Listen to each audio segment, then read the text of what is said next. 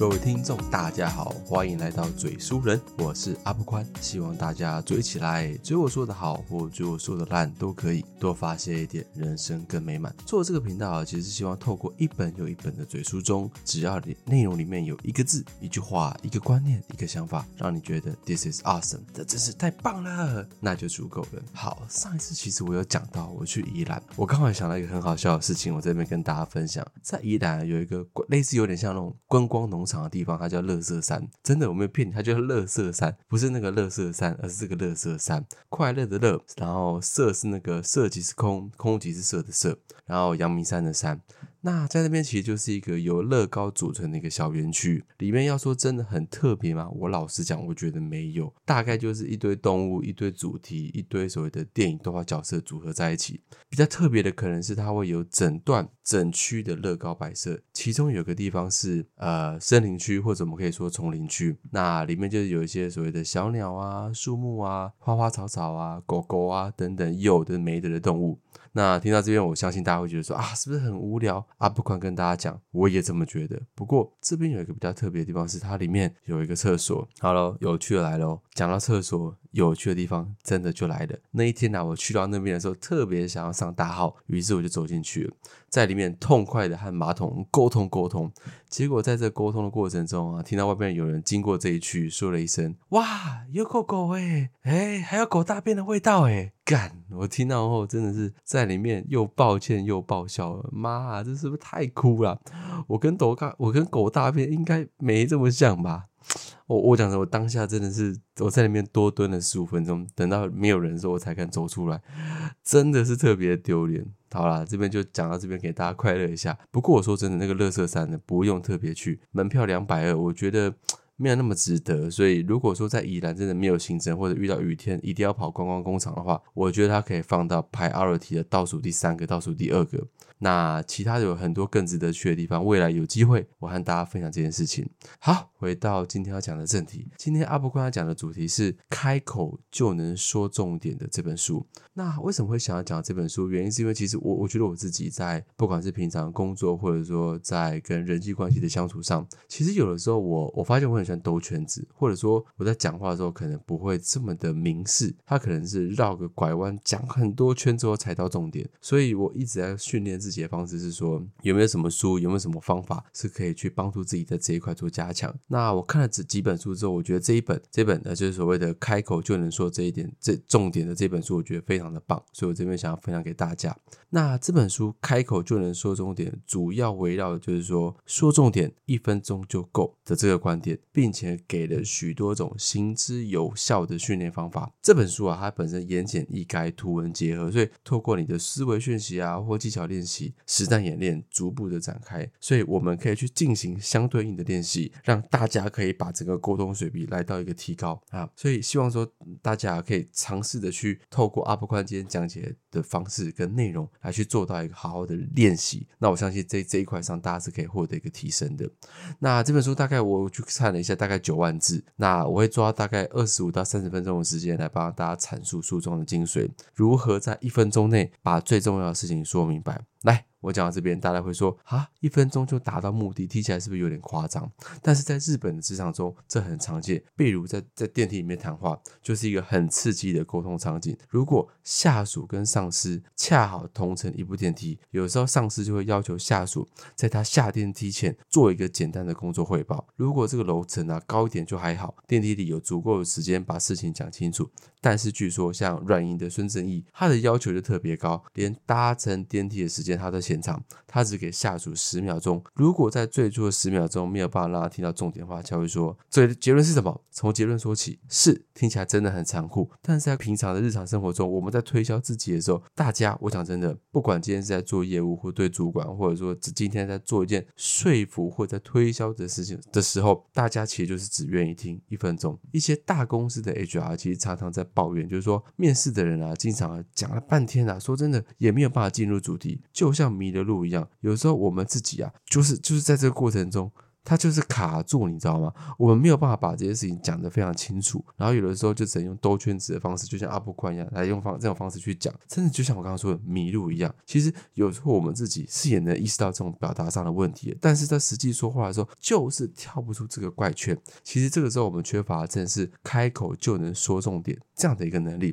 很多时候怀才不遇最大原因并不是没钱没背景，而是沉默寡言或者。废话连篇，如何改变以上种种的沟通或表达的困境？有没有什么可以直接拿来用的技巧？今天阿伯宽就是在跟大家分享这一本开口就能说重点，就是要解决这些问题。简单来说，这本书就是教我们如何用最短的时间把最重要的事情说明白。书中分别从第一个。如何提升概括能力？第二个，如何提升沟通能力？第三个，具体场景的活学活用，从这三个方面来去做讲解。那本书的作者，我我特别想提一下，他叫做斋藤孝，他是日本著名的沟通大师，他毕业于东京大学的法学院，他教的学生据说啊，每一个口才都非常厉害。斋藤孝曾经出版了很多关于说话术的畅销书，像《超级聊天术》《无压力对话》。发问的力量等等，但是最受欢迎，在日本最热卖的人是这一本，开口就能说重点。那真人教的说话理念改变了很多人的说话方式。他这几十年来啊，随身携带码表，一旦在公共场合讲话，他就用秒表来卡时间，揭示自己。尽量要能够简单的表达，这种看起来不可思议的方式，在日本还掀起了一股所谓的简洁说话术的风暴。很多知名企业都将这一本书作为他们的员工培训教材。屈臣氏人力总监啊，在评论这本书的时候，他是这样说的：依照我们多年的用人经验，说话不得要领的人，做事也相当迷糊；而说话简洁的人，做事也相当干练。那斋藤孝本身啊，这个技巧方便实用，易于学习，很适合我们认为作为同人的培训用书。可见。这本书它操作性事实上是很强的，实用性也很棒，很容易应用在工作和生活中。那今天呢阿布宽就会从书中所提到的一个最简单的训练方法，一个最有效的使用技巧和最常遇到的场景这三个方面来跟大家分享其中的精华。这个最简单的训练方法。再等下，把它称之为一分钟训练法，主要训练如何在一分钟内讲出话题关键句的能力。那什么叫做一个最有效的使用技巧？再等下，把它命名为万能的河流模式。这是一种能够和对方很快的建立起有效沟通的说话技巧，而且多难的问题都可以用河流模式去做沟通，不存在障碍。至于我刚刚提到第三个场景的活学活用，我会列举三个最常遇到的场景来做实际演练，分别是如何用十秒钟提出一个厉害的问题，及如何用一句话说清楚你的方案，以及让人人都能消气的道歉方式。好，阿布宽这边就先来从一个最简单的训练方法这个方法开始，也就是说，如何能够在一分钟讲出关键句的一分钟训练法。这个方法需要帮我准备两个。简单的辅助工具，一个是三色的钢珠笔，一个是。码表，现在大家的手机啊都有码表计时器的功能，所以不用再特别买一个码表。但是如果今天你是为了提升仪式感，让自己在心理上更重视这件事情，也可以准备一个真正的码表。那斋藤校长曾经做过像这样的实验，让自己的几名学生同时准备一个一分钟的主题讲话。假设主题是你最向往的生活，然后给你三到五分钟的准备时间。利用这个准备时间很重要。如果用脑子讲不去动笔，往往就会失败。所以在做这个实验的时候，一半以上。这样的学生都没有好好利用这几分钟的准备时间。那这个准备时间具体要做些什么？首先，我们可以把前面拿我刚刚提到那个三色钢珠笔拿出来。假设这三色钢珠笔总共是红、蓝、绿。三种颜色，用红色写下这个主题讲话的关键字，用蓝色对必须要讲的内容进行标注，绿色去标注所有有趣的部分，同时也可以做一个结构性的时间分配，一分钟可以分个三个二十秒或四个十五秒来去讲述不同的部分。那接下来就是主题讲话的环节，拿出事先准备好的码表进行准确的计时，等一轮讲完之后，大家的投票选出自己认为讲的最好的那个人，反复进行几轮比赛。之后票数的差距就会慢慢的拉大。当进行了五六轮之后，很容易就可以看出谁是一分钟讲话讲的最好的人。那在这个实验过程中，我们就可以清楚了解到什么是大家公认的有趣的重要的内容，什么是大家觉得无聊不喜欢的内容。而这个训练法不光是能够提高我们的表达能力，还能提升我们。内容和组织语言的能力，甚至是客观认识自己的能力。提到说所谓的客观认识自己的能力，很多人啊说真的并不会意识到这一点。事实上，很多时候我们很容易受到自己的主观意识的影响，而对自身的评估不准确。例如说，有的人哇实力超棒超强，却认为自己怎么样一无是处；有的人某方面实力不足，但是他却认为因自己的这项能力哇表现特别突出。那我举举个比较明显的例子啊，在几年前啊，在做所谓的高高中啊。要先分派志愿，你今天考完试，你要填高中之后才出成绩单的这种方法，台湾现在就是这个样子。那其中会有不少的考生估的分数和实际相差很大，而去错过理想的所谓的学校。那这其中就是因为受到主观意识的影响过大，没办法进行客观评估，而也因为你必须要先客观的认识自己，才能有效提升自己，而这也是这个训练能够起到的一个重要作用。在前面介绍的一分钟训练法是适合集体或团队来进行练习的方式，但是很多人很难随时找到一群人来配合自己的训练，所以如何在只有一个人的时候进行一分钟训练，就需要自言自语的方式来进行的。你可以拿最近读过的一篇文章来去做回放练习，利用手机的录音功能，方便自己回顾检查。因为在听录音的时候，我们容易清晰的、客观的发现自己的问题。开始练习的时候，请注意。一件事情，不要追求十全十美。第一次能够概括三成，第二次能够概括五成，最后能够概括八成，已经是很大的进步了。在操作一分钟训练法时，记住最重要的三点：第一个，严格计时，这样能才能够更客观的反映出自己一分钟的输出能力；第二个，一定要进行声音的发声练习，因为没有进行对外输出的话，脑中的意识其实是模糊不清的、不清的。第三个，对录音进行针对性。有意识的改正，例如很多人在讲话的时候很喜欢说“然后啊”，或者每句话都要加个“然后啊”，这就是无意义的口头禅。此外，很多人可能会有一些令人不舒服的表达习惯，诸如此类的。在坚持一段时间这样的训练后，你就会成为一分钟。表达的高手。那以上讲的内容就是这本书啊，他讲的第一个内容，用一分钟表达出重点的一分钟训练法，主要就是去提升你的所谓的概括能力、同整能力。那接下来阿布坤要讲的就是河流模式的说话术，这是一个我认为我自己啊，我就最近也在使使用的一个很实用的有效沟通技巧。那因为啊，在这个一分钟训练法已经让你有具备了所谓的高效概括语言的能力，能够在很短的时间内就讲出重点，那是不是就不够？过呢，当然远远不过。在前面提到，本书的定位是有效沟通。那一分钟训练带来就是有效这一部分的练习，它只是在讲有效沟通，根本还没讲到，所以这边只是讲到有效。那接下来讲内容，我就会讲更多是着重在沟通。很多人往往就是吃亏在沟通上。作者这边提出来的河流模式是书中非常新颖的一个概念。很多读者在评价开口就能说重点这本书的时候，都会提到这个万能的。河流模式，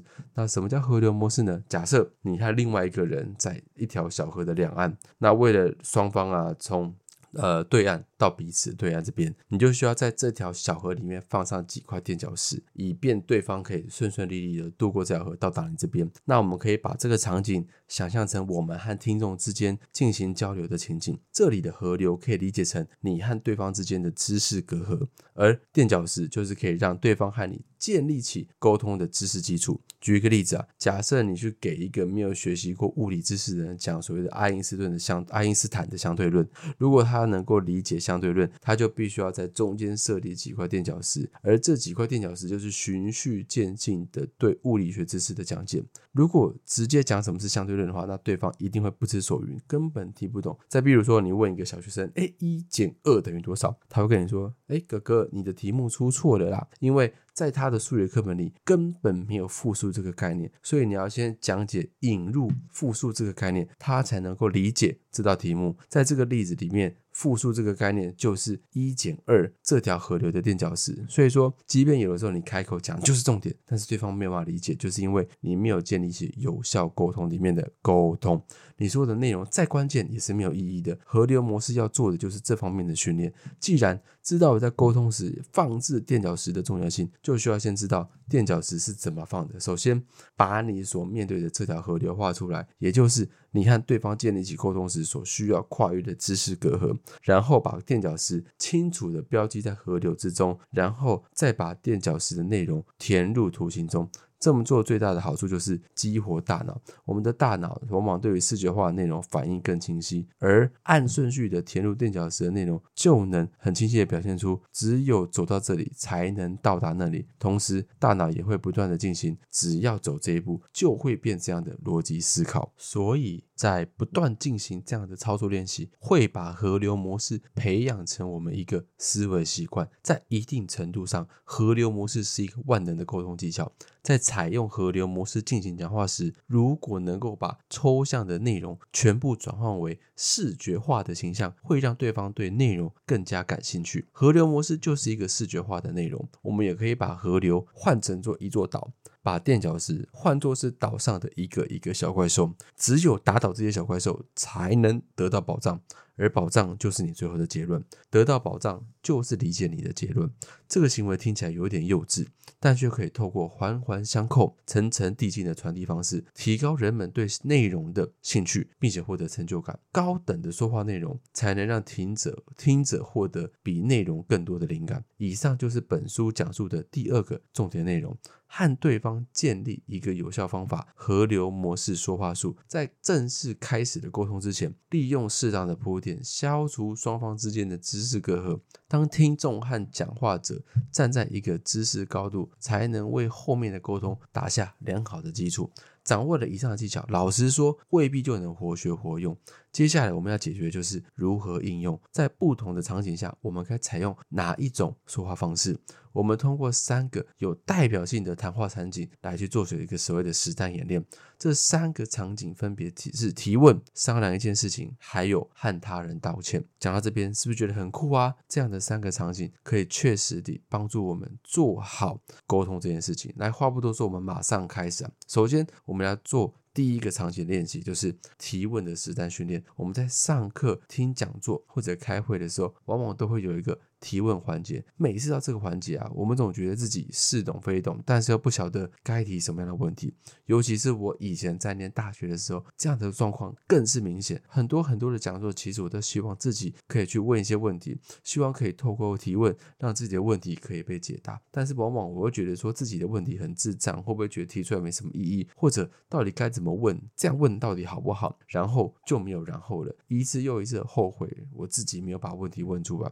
其实这就就是问题提问题的能力不足，而提问题的能力是可以透过练习来培养的。最有效的方式就是记笔记，在。对方讲的时候，尽可能简单的以自己能看懂的方式来做记录。当遇到不懂或有疑问的地方，做上笔记，做上标注。这样一来，在提问的时候，你的问题才会越来越清晰，越来越明确。另外，在提问之前，我们要事先给问题排定优先顺序，缩小范围。如果想了五个问题，你就需要给问题排出所谓的优先顺序。这样到后来，问题就是来不及问，最重要的问题也已经获得了。解答一个问题，限制在十秒内。自我介绍之类的内容必须简短简洁。在正式提问之前，可以先告诉大家，或告诉所谓的对方：哎，你要问几个问题啊？一问提问的对象通常是技术。知识或能力比自己还要高的人，而这些人也通常比较忙，所以我们必须要考虑在如何在有限的时间内做出最有价值的问题。以上就是介绍的第一个场景——提问时的技巧。接下来，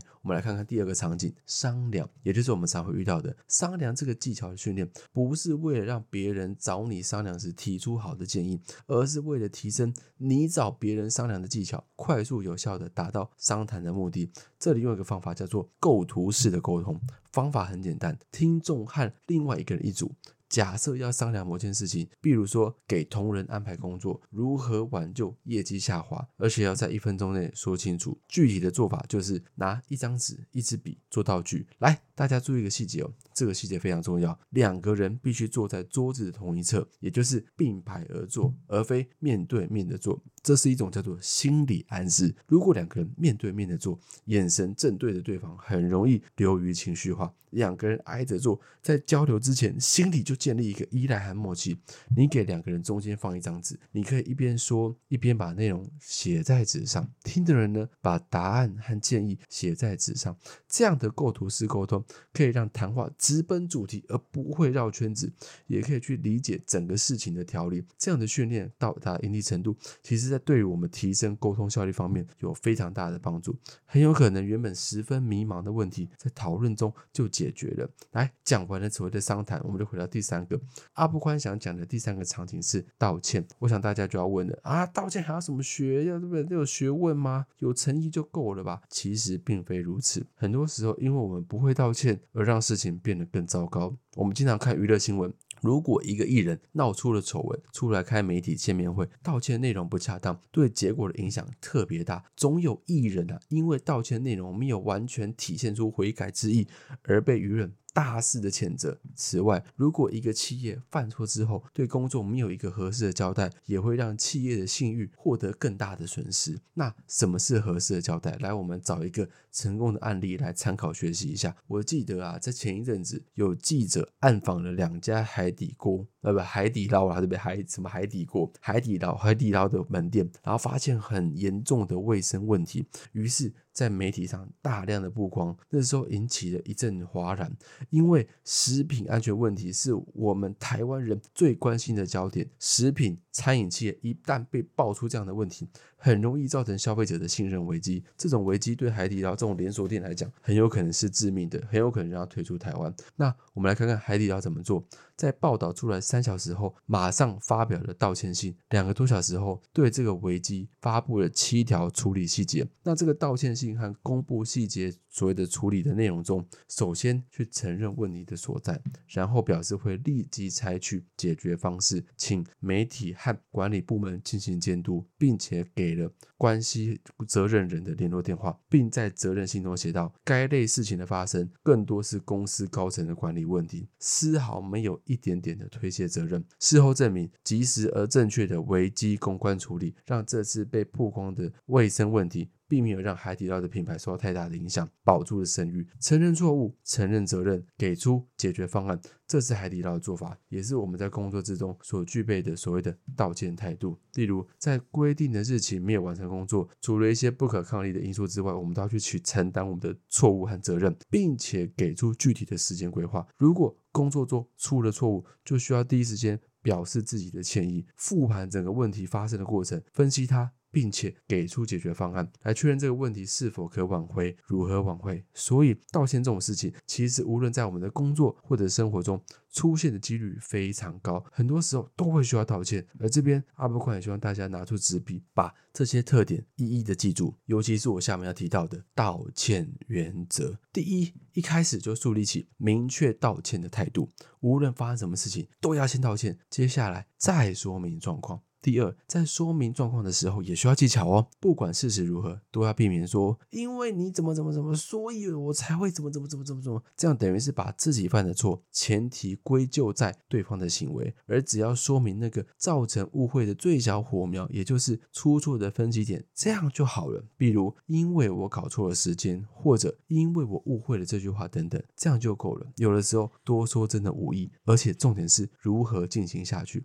沟通的错误每天都在发生，道歉时不太需要去指责对方的错误，搞坏了双方的心情，改变一下说法，对方的回应也会天差地别。第三，在商务交涉时，只要有涉及利益的情况下，要特别注意道歉的方法。在商务道歉和涉及利益的情况下，如果只有自己道歉，那就代表自己要承受所有的损失，因为这会牵扯到所谓的赔偿问题。因此，过度的道歉会让对方。得寸进尺，要求过分的赔偿。如果全都是自己的错，当然没话说。但要是对方也有过错，就需要巧妙的应对了。这时是否要在一开始的一分钟就道歉，这取决于自己和对方关系的把握。好，讲到这里，整体的内容大概就是我上述提及的。不过我相信很多人还是模模糊糊的，没关系，阿布宽就是这么贴心。来，下面来回顾一下今天阿布宽分享的精华。首先，一个简单的训练法，就是去提升讯息概括能力的一分钟训练法，需要的工具。是什么？三色钢珠笔、码表以及一个录音设备，用手机就可以去替代了。可以进行多人训练，也可以一个人训练。对时间严格把控和客观认识自己是需要特别注意的地方。其次，一个实用的沟通方式——河流模式。想要进行有效沟通，河流模式是一个万能的大绝招。人和人之间多少都存在所谓的知识隔阂、知识不对称，而沟通。就像过河，我们需要铺成几块过渡河流的垫脚石，也就是知识点，方便让对方能够理解你说的话。将谈话的内容尽可能的视觉化，可以提高沟通对象的成就感和体验感。最后一部分，阿伯宽给大家列举的提问。商量、道歉这三个经常遇到所需要的沟通场景，讲解了在不同的情况下所需要不同的讲话方式。同时，大家注意看哦，不不，对不起，注意听哦。提问时要注意，重要问题要先问，带着目的去问。与人商量事情，先试试构图式沟通这个方法，一边商量一边把共同要做的写的内容写在纸上，记得并排着做。这种方式可以让问题变得清晰，而且在沟通的过程中就把问题给解决掉。至于道歉，大家一开始就要树立起明确道歉的态度，无论发生什么事情，先道歉，表现诚意，再来说明状况，提出清晰的解决方案。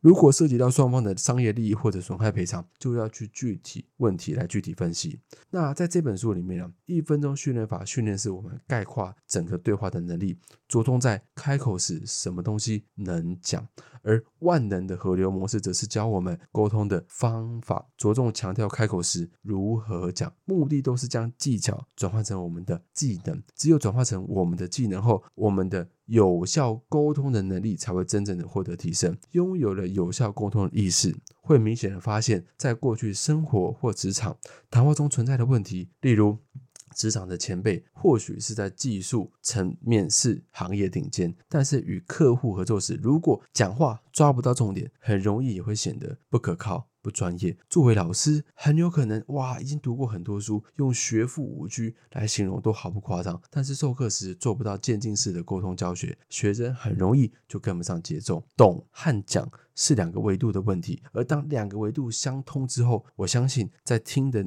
大家的，不管是今天是你我，甚至我们讲所有的听众，都可以很快的提高沟通的水平，能够让大家更快的被人接受、认可，大大的提高个人价值。我们很多人啊，在重视与人交谈时的礼节，以便给大家留下所谓好的形象。正如书中所说，不浪费别人的时间，就是。最好的礼貌，说的再多，不如掌握开口就能说重点的能力，也会让别人在与你交往的过程中更加的轻松，更加的高效。好啦，这集就到这里，我们下一集再见，拜拜。